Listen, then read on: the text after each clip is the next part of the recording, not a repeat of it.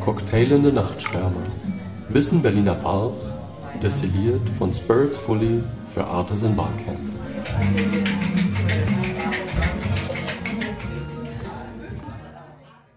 Hey, hallo. Willkommen bei Cocktailende Nachtschwärmer. Für die, die uns noch nicht kennen, Cocktailende Nachtschwärmer ist ein Podcast, die die Bartenders Berlin gewidmet. Sie erzählen uns ihre Szene, was sie davon mögen und nicht und wohin die Barszene geht. Welche Bartender fragt ihr euch? Ganz einfach.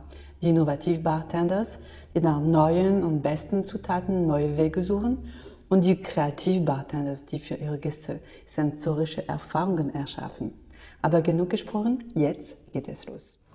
Also vielen Dank, Kai, dass du Zeit genommen hast, mit mir heute zu sprechen.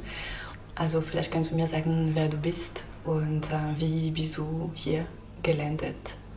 Ja, hallo, ich bin äh, Kai Wolschke. Wir sind jetzt in der Goldfischbar. Das ist die aktuelle Bar, wo ich arbeite. Ähm, ich fange mal einfach von vorne an. Ich habe ähm, September, sind zehn Jahre Gastronomie für mich. Ich habe angefangen in Würzburg damals neben meinem Studium an der Bar zu arbeiten nebenbei, wodurch aber schnell sich ergeben hat, dass ich dort Barchef geworden bin, also war Vollzeit, weswegen ich auch mein Studium nicht abschließen konnte, Studium der Biologie. Und habe mir dann nach fünf Jahren Würzburg überlegt, jetzt muss es auch ein bisschen weitergehen, weil ich mich auch immer mehr für die Gastronomie beziehungsweise auch eigentlich speziell für die Bar interessiert habe, in die nächste Stadt zu gehen. Und das war halt Berlin damals, weil ich viele Leute kannte, weil ich die Stadt auch öfters schon gesehen hatte. Und bin dann jetzt äh, bald vor sechs Jahren nach Berlin gekommen habe dann angefangen in der Amano Group zu arbeiten. Das waren fast vier Jahre. Habe ein halbes Jahr noch im Montbijou Hotel gearbeitet als FMB. Äh, danach ein Jahr Freelance als ähm, Restaurantleitung in einem Weinhandel in Neukölln und nebenbei in der Bußbar gearbeitet. Und da hat sich ergeben, dass der Lutz, der äh, Geschäftsführer von der Fußbar jetzt äh, seine zweite Bar aufmachen wollte. Und da wurde ich halt mit reingeholt und dann haben wir 2017 September die Goldfischbar eröffnet. Okay, und äh, als du jünger warst in Würzburg, was hat dir ein bisschen mehr in diese Richtung gebracht?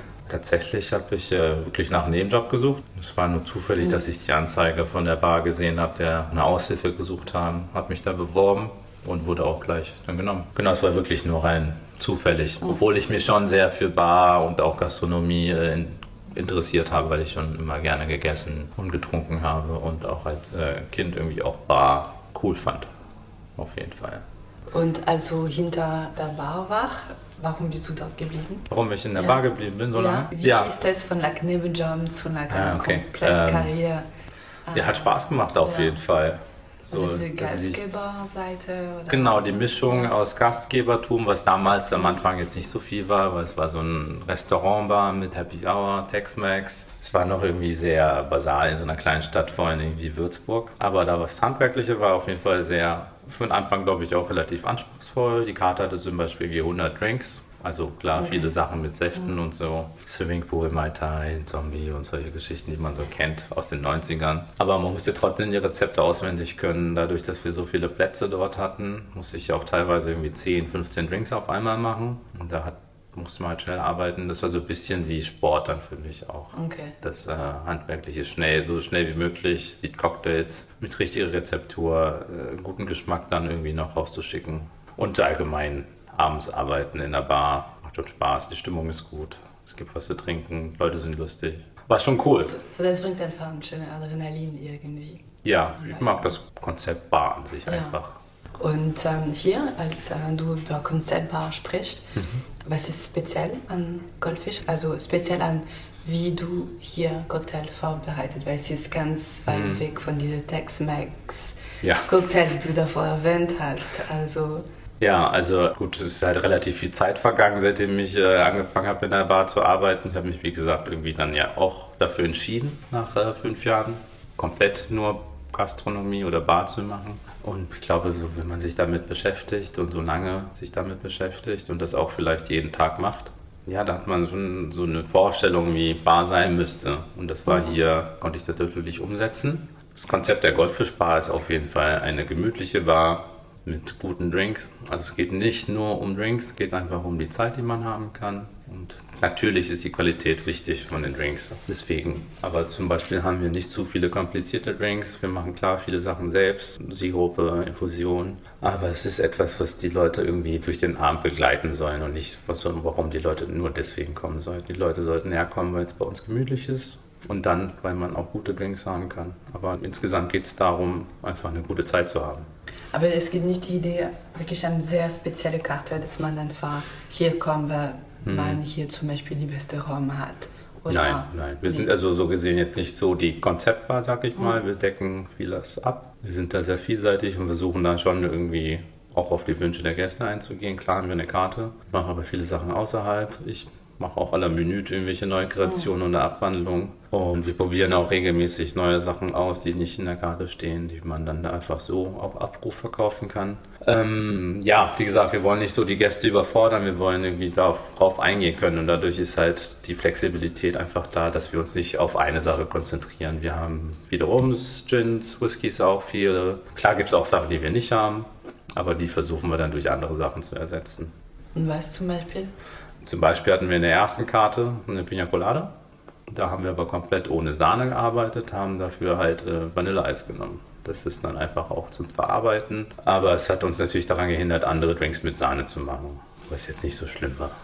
Bei uns gibt es auch keine Energy Drinks zum Beispiel. Ich meine, wir sind jetzt in Friedrichshain. Das ist jetzt nicht die Hochkultur oder der, der Hotspot für Cocktails, aber das gibt es dann halt bei uns nicht. Dann sind die Leute vielleicht, die sowas wollen, auch ein bisschen falsch, weil das Gemütliche widerspricht also ein Konzept mhm. eines Energy Drinks. Ja, stimmt. Und ich habe zwei Fragen jetzt.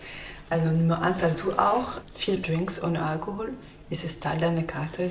Wir haben eine Seite mit ja. alkoholfreien Cocktails, sind im Moment drei Positionen. Wir machen auch so irgendwie alkoholfreie Mojito, Galbrinis natürlich auch. Ist jetzt nicht der Fokus auf jeden Fall.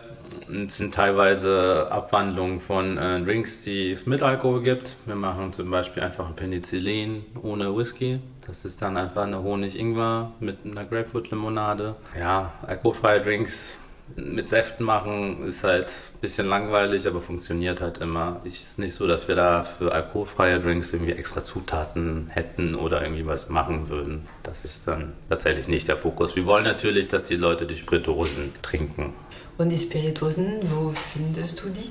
Also wie funktioniert diese Outsourcing? Na, vieles ist einfach das, was mir gefällt natürlich. Ein anderer großer Teil ist einfach das, was die Leute einfach auch gerne trinken, was man einfach meiner Meinung nach da haben sollte. Das gerade bei Gin kennt man das, da gibt es halt irgendwie eine Handvoll oder vielleicht sogar oh. zehn, die man irgendwie haben sollte, auch geschmacklich vielleicht. Und viele andere Sachen, weil wir auch zum Beispiel viele Single Malt Drinks auf der Karte haben, sind einfach da, weil wir es brauchen zum Mixen auch. Weil ich denke auch gerade bei Rum oder Whisky, bei gelagerten Spirituosen sollte man schon eine gewisse Auswahl haben, um die typischen Klassiker dann richtig machen zu können. Mhm. Das heißt, weiß ich nicht, einen Tea Punch, das muss ein Martinique Rum sein, wohingegen Daiquiri halt ein anderer Rum sein muss.